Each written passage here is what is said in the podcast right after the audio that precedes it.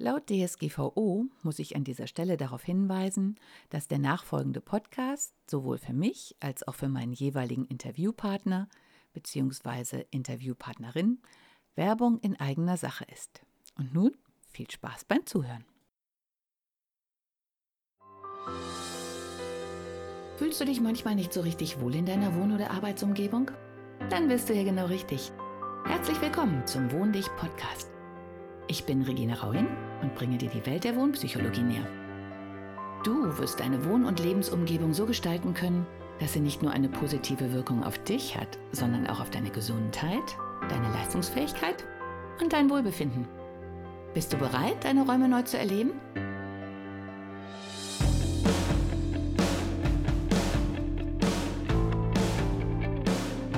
Hallo und herzlich willkommen zu meinem Podcast. Heute wird es abenteuerlich. Ich bin gerade auf der Bootmesse in Düsseldorf und bin auf dem Weg zu den Luxusjachten intuitiv bei den wirklich Wilden angekommen und das war ja auch heute das Thema. Und jetzt habe ich Thilo Wietzke vor mir stehen, der gerade einen supergeilen Vortrag darüber gehalten hat, was man alles mit einem Kajak erleben kann und dann einfach in der Wildnis wohnt. Hallo Thilo. Hi. Ich finde es super geil, dass du so spontan einen Podcast aufnimmst. Und da ich den Anfang des Vortrages nicht mitgekriegt habe, würde mich jetzt äh, total interessieren, wie bist du zum Paddeln gekommen und vor allen Dingen zum Reiseveranstalten mit Paddlern? Okay, ja, also ich, äh, durch meine Eltern, die haben mich ziemlich früh schon ins Kajak gesetzt und dann bin ich so ganz klassisch erst ein paar Wettkämpfe gefahren, habe Ja. dann aber relativ bald auch gemerkt, dass ich zu faul bin, um schnell zu werden und habe mich dem Wildwasserpaddeln gewidmet und das mache ich jetzt so seit, ja, fast 20 Jahren zumindest so, dass es auch wirklich schweres Wildwasser ist Ja. und ähm, bin, habe dann Sport studiert, habe für einen Kanuverband gearbeitet und bin da auf die Idee gekommen, dass irgendwie diese Altersgruppe so zwischen 18 und 40 eigentlich den Verbänden und den Vereinen komplett flöten geht und dass man vielleicht irgendwas initiiert, was diese Altersgruppe wieder ranlockt. Und dann bin ich auf die Idee gekommen, warum mache ich nicht so Expeditionsreisen? Da, da lacht natürlich mein Herz, weil wie die meisten von euch wissen, war ich vor über 20 Jahren inzwischen schon in Costa Rica und bin da auch Kajak gefahren, habe inzwischen ein Kajak, aber bin mehr so rentnermäßig unterwegs, weil ich auch noch ein Motorboot habe. Und mein Sohn ist jetzt derjenige, der erst gelästert hat und sagt immer, Mama, jetzt trau dich, du bist doch schon mal und es wird auch mal besser. Aber ich merke nämlich auch, was Thilo gerade sagte, das ruhige Wasser ist irgendwie auch langweilig, wenn man das andere mal so hat. So ist es, ja. Ja, von daher erzähl mal, was, was war so dein Lieblingsfluss, dein Lieblingsland, äh, die liebste Reise so ein bisschen? Oder? Die, die Frage habe ich jetzt in den letzten Tagen hier auf der Messe schon oft gehört und ich muss sagen, Denk ich kann es nicht beantworten. Ja. Also es gibt so ein paar wirklich so, so Speerspitzen, wo ich sage, die waren wirklich wahnsinnig gut. Ich war in Patagonien, bin da den wasserreichsten Fluss Chiles gefahren. Ah. Wir waren jetzt im Sommer in Kanada, das war gut. Ich war in Tibet. Das sind alles so Sachen, die sind wahnsinnig gut. Ich war auch schon in Costa Rica. Ja, ne, Ähm, das denke ich mir. und bin da ja. auch schon durch den Dschungel gelaufen. Aber ähm, ich kann jetzt nicht sagen, dass eins raussticht, was über allem steht, sondern es waren einfach so ein paar Sachen, die dann super waren. Ja. Ja. Ja, ich meine, ist ja auch schön, dann hat man immer wieder was Neues, weil ähm, Genau. es ist immer dieses so, wow, das Erlebnis des Lebens und ich denke mal, was macht man dann den Rest? Also äh, dann geht es ja nur noch bergab. So ist es, ja, ja, ja. Und das wäre langweilig. Das, was natürlich jetzt zum Thema Wohnen auch so spannend ist, äh, wenn ich das richtig verstanden habe, hast du dann noch einen in Anführungszeichen normalen Job oder kannst du auch davon leben? Also momentan, die letzten drei Jahre, ist es tatsächlich so, dass ich äh, nicht viel anderes mache außer Kajak fahren. Also ich äh, habe da mein, mein kleines Reisebusiness, wo ich äh, die extremen, oder ex, nicht extrem, aber wo ich Expeditionen für jedermann organisiere. Ähm, und dann arbeite ich zwischendrin noch so ein bisschen als Kajaklehrer, aber auch nicht für eine Schule, sondern für unterschiedliche. Ähm, ja, und so quäle ich mich gerade durch. Ja. Äh, denn ähm, ich muss das natürlich fragen, weil ich in dem Buch Wie wär's mal mit einem Schaf überraschende Impulse fürs Büroleben ähm, ja auch einfach mal eine Alternative bieten muss. Das ist zwar jetzt die für wirklich waghalsige, aber so what? Also äh, Ich, also ich wurde schon sehr komisch angeguckt, als ich da. Ich hatte einen, einen gut bezahlten, ganz sicheren Job beim, Ja. beim Landessportbund und habe dann irgendwann gesagt, nee, ich höre jetzt auf. Ähm, da hat der eine oder andere komisch geguckt, aber bisher bereue ich es nicht einmal, das muss ich ganz ehrlich sagen. Ja. Ja. äh, was war denn der Auslöser damals zu sagen, ich gehe jetzt wirklich? Also das Komische war, ich habe da schon beim Kanuverband gearbeitet und mir ist aber so ein bisschen tatsächlich die Lust am Kanufahren vergangen, weil ich den ganzen Tag damit zu tun hatte und mich da rumgeärgert habe und irgendwie war dann dieser eigentliche Traumjob, wo auch jeder gesagt hat, boah, du hast dein Hobby zum Beruf gemacht, war dann gar nicht so cool. Ähm, und dann habe ich schon länger überlegt, irgendwie brauche ich eine Veränderung Und äh, dann hatte meine Freundin, ähm, ja, die, die steigt bei ihren Eltern gerade in die Firma ein und da gibt es nicht die Option, dass, dass irgendwie sie davon wegzieht oder so. Ja, ja. Und da wir aber zu dem Zeitpunkt eine Fernbeziehung geführt haben, war dann eigentlich so der Auslöser, okay, dann ziehen wir jetzt zusammen bei ihr in die Nähe von der Firma und ähm, ja, ich schaue dann und suche mir da einen Job. Aber die Jobsuche dauert jetzt schon drei Jahre.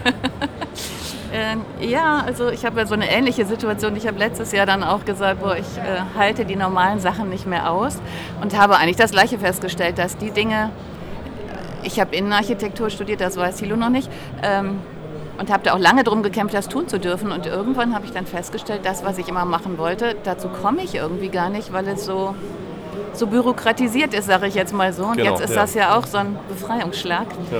Und mein Herz tickert wieder für die wilden Sachen von vorher. Und eigentlich äh, will ich dieses Wilde auch mal in die Innenarchitektur wieder reinbringen, weil es ist so schade, dass diese Sachen, die so viel Spaß machen, so ein bisschen den Bach oder Fluss runtergehen. Es, es ist so, aber auf der anderen Seite ist dann jetzt so das Gefühl danach ähm, umso befreiender. Also ich ähm, mache jetzt Sachen, wovon ich vorher nie gedacht hätte, dass ich das nochmal angehen werde. Ja. Ähm, und äh, ja, also die Jungs, mit denen ich unterwegs bin, sind in der Regel auch dann zehn Jahre oder also deutlich nochmal Ja, jünger dann, als ich. ja, ja. Ähm, aber es geht sich absolut aus und ja, es macht einfach auch Spaß. Ja, es, ich glaube, es ist der Geist, der da drüber schwebt, weil ich hatte Genau. das auch, als ich das letzte Arbeitslaptop abgegeben habe. Ich habe ein Kajütboot jetzt in Essen. Ähm, bin ich dann befreit bei auch eigentlich zu viel Wind sozusagen auf dieses Boot gegangen, bin ganz alleine zum ersten Mal losgefahren, habe gesagt, scheißegal, wie ich nachher wieder anlege, aber ich muss das jetzt einfach mal haben. So. Ja. Und äh, auch wenn es jetzt kein Wildwasser war, aber so gefühlt war es auch dieser Rundumschlag, ich bin frei. Und so gesehen auch immer die Frage, was passiert jetzt? Ähm, ja, aber ich, wahrscheinlich kannst du das bestätigen. Ich habe das heute auch auf der Messe.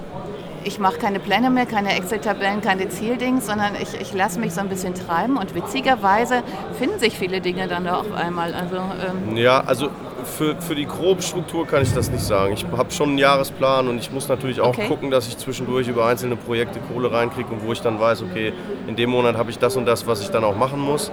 Ähm, zum Beispiel arbeite ich noch für die, für die Sportuni und mache da einen Kurs und das Ja. findet immer zu dem und dem Zeitpunkt statt.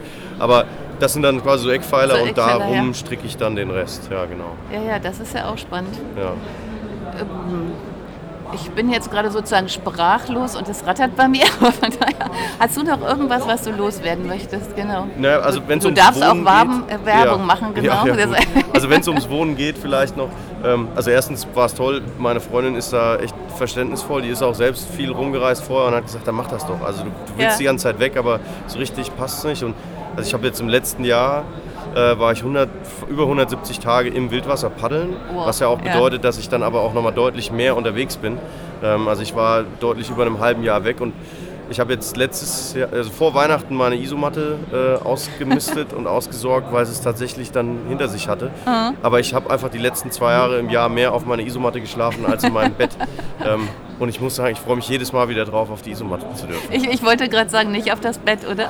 Doch, also natürlich freue ich mich auch auf das ne, Bett, und, aber- aber, natürlich auch, weil da meine Freundin noch mit drin liegt. Aber so schlafen draußen, äh, Sternenhimmel über mir, das äh, ist doch nochmal irgendwie schöner. Eine andere Nummer, ja. ne?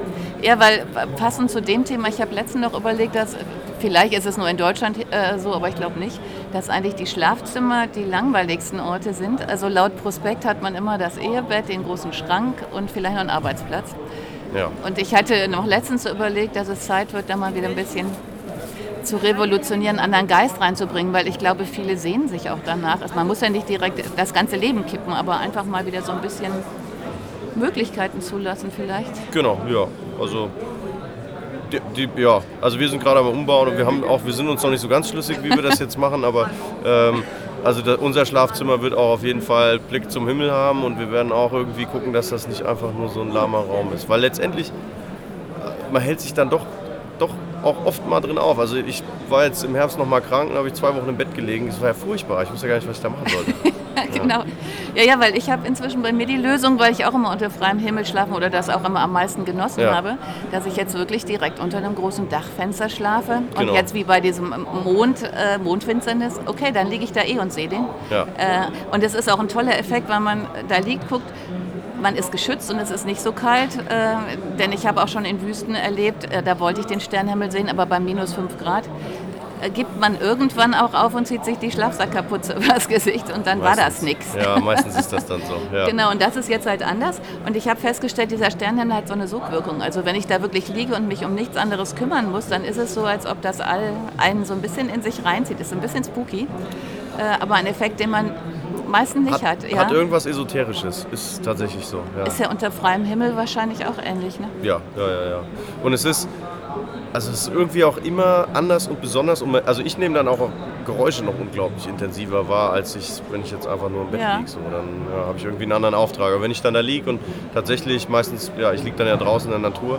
Ähm, manchmal habe ich auch ein bisschen Schiss, weil ich dann vielleicht auf den Bären hören muss oder so. Aber in der Regel äh, Ja. sind es einfach auch irgendwie abgefahrene Geräusche. Ja, das stimmt. Und ich bin eher genervt von den Geräuschen, die ich höre, nämlich die Autos, die auch. Es, es, es gibt ja kaum noch eine, eine Stunde in der Nacht. Ich schlafe mit offenem Fenster, wo keiner unterwegs ist. Ja. Also äh, das ist, glaube ich, in der Wildnis, wenn man bescheuert, wenn man dann nachts so rumrennt, oder? Also, Ist so, ja. Stimmt. also das ist schon eine ganz andere Nummer. Äh, sag mal, wegen den Touren. Wie gut muss man paddeln können, um so eine Einsteigertour zu machen? Also ich mache jetzt keine klassischen Einsteigerangebote, das muss ich Das dazu ist ja sagen. auch zu langweilig Es ist, wahrscheinlich. es ist mir tatsächlich auch ein bisschen zu langweilig für, offen für zu mich. sagen, ja, genau. ist So. Ähm, und es ist auch bei den Kanukursen mittlerweile so, die ich mache, das sind eigentlich immer nur fortgeschrittene Kurse. Ähm, bei meinen Touren muss man die Eskimo-Rolle beherrschen ähm, und sollte im Wildwasser zumindest Stufe 3 paddeln können, was dann schon aber auch, ja, also für die, die es nicht kennen, es gibt sechs Stufen, ähm, das heißt, man muss schon auch über diesen Anfänger, Wildwasser-Anfänger-Status hinaus sein. Ja. Ja, aber ich habe auch damals beim Raften festgestellt, interessanterweise passieren sogar, ja- also damals in Costa Rica sind weniger Unfälle bei den härteren Touren ähm, äh, passiert und weil die Leute aufgepasst haben, die haben sich konzentriert und man ist ja wirklich voller Adrenalin und alle ne, So ist es. kommunizieren. Ja, genau. Man hat da eine ganz andere Aufmerksamkeit. Ja. Und Und, es äh, aber sind ja auch andere Charaktere, die es sind andere oder? Charaktere und also jetzt bei, bei den Touren, den, den Expeditionen, die ich mit meinem Reisebusiness anbiete, ist es so, dass wir vorher gerade auch deswegen erst nochmal so ein Vorbereitungswochenende machen. Also wir treffen uns dann in den Alpen Mhm. ähm, und gehen dann dort paddeln und da prüfe ich die dann aber auch richtig auf Herz und Nieren. Also meistens gehen wir da schwieriger paddeln als das, was dann auf den Expeditionen kommt, damit ich auch weiß, wie die funktionieren und ähm, es es hört sich doof an, aber für mich ist es immer ganz schön, wenn auch einer Kentern geht, weil dann habe ich so diese Rettungskette, die einmal durchgespielt wird. Es weiß danach eigentlich jeder, was passiert. Wir können das auch nochmal, können irgendwie so ein bisschen das Ganze äh, nochmal besprechen und wissen dann, ja, okay, der und der hätte vielleicht doch lieber da sitzen bleiben müssen oder hätte da helfen müssen. Ähm, das, ist, das ist ein wichtiger Faktor, der bei, bei vielen dann immer so, ja, auch also meine Touren sind nicht günstig, das sage ich auch direkt so. Also die kosten irgendwas so 2000 Euro plus, plus den Flug.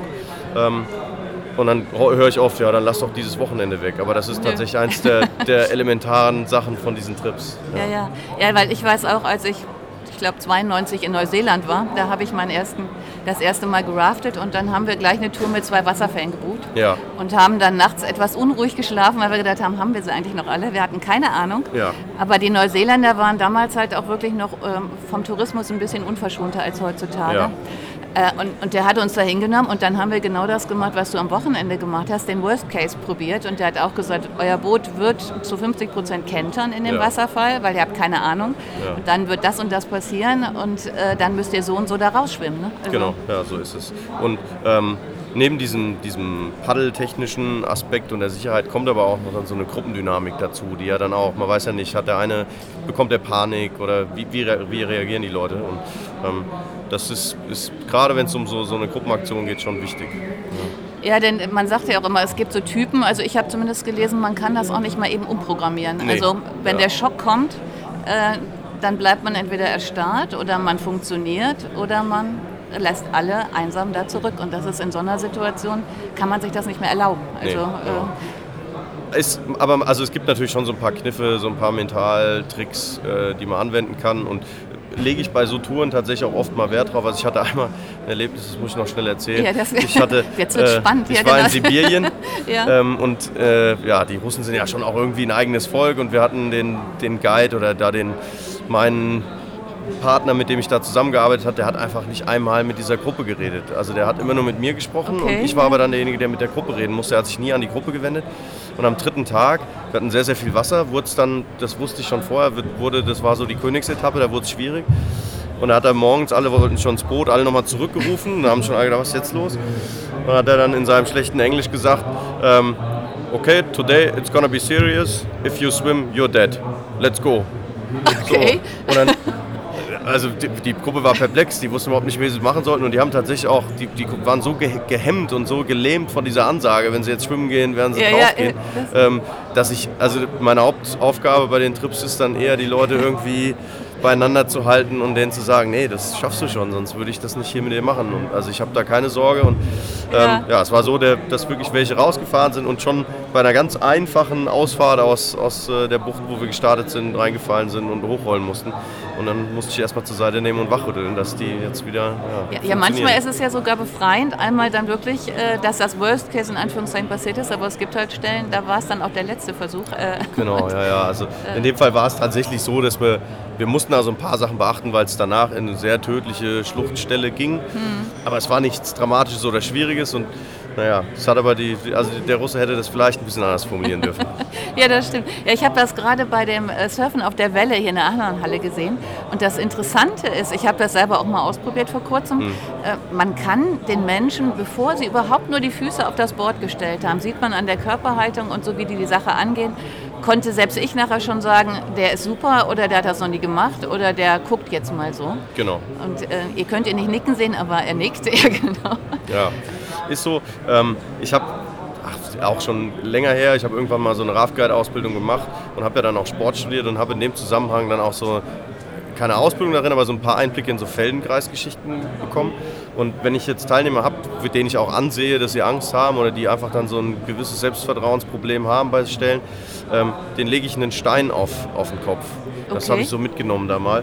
Ähm, und durch diesen Druck und das Gewicht, was dann auf die Wirbelsäule von oben kommt, ja richten die sich automatisch auf. Okay. Und ähm, zum einen wird die Aufmerksamkeit äh, natürlich ein bisschen gesteigert ähm, und zum anderen ist da auch ein Muskeltonus da, der denen einfach dann schon mal so eine gewisse Bereitschaft gibt. Mhm. Und äh, ja, so, ein, so, eine aufrechte Sitzposition hilft dann natürlich schon auch wieder so ein bisschen, zumindest unterbewusst im Selbstvertrauen. Und ähm, mache ich sehr oft tatsächlich bei, bei Teilnehmern oder Aha. bei Kursteilnehmern. Und bisher haben ja auch alle gesagt, ja, eigentlich stimmt's. Ja, ja das ist interessant. Wie, wie, wie, groß ist dann so ein Stein oder muss der irgendwas Bestimmtes können ja, sozusagen? Also der ist so schon so zwei, drei Kilo schwer. Also Ach so, muss schon ein richtiger Stein. Schon, also es darf kein Kiesel sein. Ne? Ja, genau. Also es muss auch nicht so ein bisschen mit der Hand draufdrücken, sondern es muss schon was Großes sein, dass Aha. man so ein bisschen Druck drauf kriegt und das auch wirklich spürt. Und ja, da wird irgendwie wird was aktiviert. Und also ich mache es auch hin und wieder selbst, muss ich sagen. Also wenn ich vor so richtig ja. schweren Stellen stehe, dann muss ich den einen oder anderen Trick auch anwenden. Ja, also ich, ich werde das jetzt auch mal ausprobieren, weil, weil so gesehen auch fürs normale Büroleben ähm, Mit hilft es, Rückgrat zu beweisen ja, ja. letztendlich. Ne? Genau. Die, die und das sagten die auch gerade bei den Wellen. Also das war auch faszinierend. So ein ganz äh, für mich junger Surfer, der aber, glaube ich, schon sehr an der Spitze steht, hat auch gesagt, es ist alles äh, Mindset, äh, Konzentration, Vorbereitung und letztlich der Glaube an sich selber. Das ist so. Also ähm, ich bin zu 100 Prozent davon überzeugt, dass jeder, der in dieser Wildwasser 4 Stufe sicher paddeln kann, auch die extremen und krassen Sachen machen kann, die wir jetzt da so gerade gezeigt haben. Ähm, aber da geht es nur noch um den Kopf. Also man muss dann einfach so mental stark sein, dass man sagt, ja klar, traue ich mir zu, kann ich. Mhm. Ja, ich habe da auch so beobachtet an den Gesichtsausdrücken. Also es gibt die, die sagen, okay, ich weiß überhaupt nicht, was jetzt kommt. Dann gibt es so welche, denen auch wirklich die Beine schlottern. Mhm. Äh, und dann kommt sowas mit so einem angestrengten Gesichtsausdruck. Und das, das Härteste ist, man sieht also auch genau dieses, was man so in der Kindheit manchmal so kriegt, so, oh scheiße, das klappt eh nicht. Und, und das sieht man genau am Gesichtsausdruck. Und dann gibt es so welche, die fangen schon an zu lächeln. Und dann weiß man, wer schon lächelt, äh, der hat es im Griff. Das ist so, ja. Und danach fängt der richtige Spaß aber eigentlich erst an. Ne? Genau, also, das ist so. Das, das Problem ist oft, das, aus eigener Erfahrung, aber auch aus der Erfahrung von, mit den Teilnehmern, ist, dass dieses, dieses Selbstvertrauen und dieses Gefühl, was man dann hat, natürlich sich auch verändern kann im Laufe des Tages. Ne? Wenn man mal selbst dann irgendwie die Linie nicht trifft oder irgendwie mhm. einen, einem ein Malheur passiert, ähm, da dann trotzdem mental stark zu bleiben, ist äh, eigentlich dann die Herausforderung. Die größte Herausforderung. Ja, dass man dann so einen Cut machen kann und sagen kann, ja nee, der nächsten Stelle bin ich trotzdem wieder der Alte. Ich, ich schalte mich ja. wieder ein, ne? Ja, ja, ja aber äh, wie, wie, wie lange dauert es oder kann denn auch jeder da hinkommen? Das ist das, was mich die ganze Zeit immer fragte. Oder ist es auch wirklich also ich glaube schon. Ich habe ja. äh, wieder ein kleines Beispiel. Ich habe äh, so ein ähm, jugendliches Mädchen, ungefähr 15, 16, äh, mal im Kanuslalom trainiert. Die wahnsinnig viel trainiert hat. Das war wirklich die Trainingsweltmeisterin. äh, aber sobald es auf bewegtes und wildes Wasser gegangen ist, hat die Angst bekommen. Mhm. Und also die Angst war so schlimm, dass sie sich äh, vor jedem, wirklich jedem Lauf im Training übergeben musste. Ähm, und ich hätte dann auch gesagt, also wenn dir das keinen Spaß macht, du musst ja, genau. das nicht. Nee, nee, ich will das unbedingt. Äh, aber sie hat es dann nie beieinander gekriegt und hat immer Nervenflattern bekommen. Und äh, die hat dann mit einer Mentalcoachin, mit so einer Sportpsychologin gearbeitet und ähm, mittlerweile fährt sie da routiniert runter, fährt Stellen, von denen ich niemals gedacht hätte, dass, dass sie sich das überhaupt ja. zutrauen wird. Ähm, klar, die hat immer noch mal so ein paar Wackler drin und ein paar Rückfälle, ähm, aber ich bin nach dem Beispiel felsenfest davon überzeugt, dass man das antrainieren kann. Ja. Da gibt es genug Übungen. Also natürlich hilft nicht alles und man muss da auch für sich so den Weg finden. Ähm, aber ich bin felsenfest davon überzeugt, dass man das sich aneignen kann. Mhm. Ja, ich habe jetzt auch gesehen, die haben ja auch wiederholt dann diese Wellen gemacht. Und mit jedem ja. Mal, wo eins geklappt hat, dann wusste man schon mal, okay, beim letzten Mal war das gut und dann kann ich ja vielleicht noch einen drauflegen. Genau. Und irgendwann, ich sage immer, es ist wie beim Tanzen. Also ähm, es gibt diese Phase, wo man mitzählt äh, ja. und da tanzt man halt noch nicht wirklich. Und dann gibt es irgendwas, dieses, wo man sich einfach fallen lässt in die Musik. Genau. Und, und ich glaube, das ist auch was, das macht man bei all diesen Dingen. Ne? Also, und, und, dann wird es richtig, richtig geil. Genau, also. ja.